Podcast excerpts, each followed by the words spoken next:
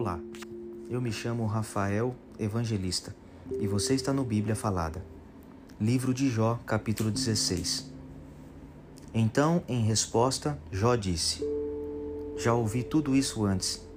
Em vez de me consolarem, vocês me atormentam. Será que essas palavras ocas não têm fim? Por que vocês não param de me provocar? Se vocês estivessem no meu lugar, eu também poderia dizer o que estão dizendo. Eu balançaria a cabeça com um jeito de sábio e os esmagaria com um montão de palavras. Ou poderia dizer palavras de ânimo e consolo para diminuir os seus sofrimentos. Mas, se falo, a minha dor não se acalma, e, se me calo, o meu sofrimento não diminui. Tu, ó Deus, me deixaste sem forças e destruíste toda a minha família. Tu me puseste numa prisão e por isso me acusam. Virei pele e osso, e por isso os outros pensam que sou culpado. Na sua ira, Deus me arrasou completamente e olha para mim com ódio e, como uma fera, me persegue e ameaça. Todos me ameaçam abrem a boca para zombar de mim e me dão bofetadas para me humilhar.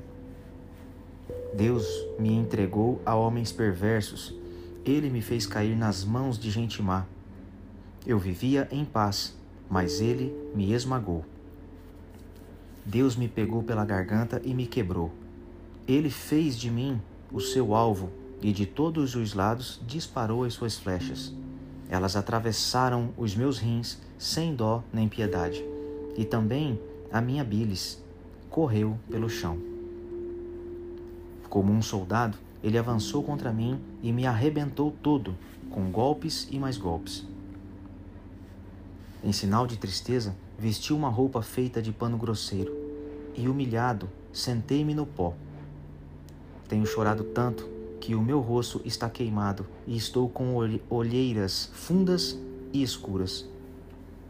No entanto, nunca fui violento e as minhas orações sempre foram sinceras.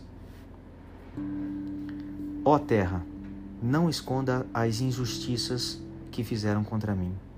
Não deixe que seja abafado o meu grito pedindo justiça.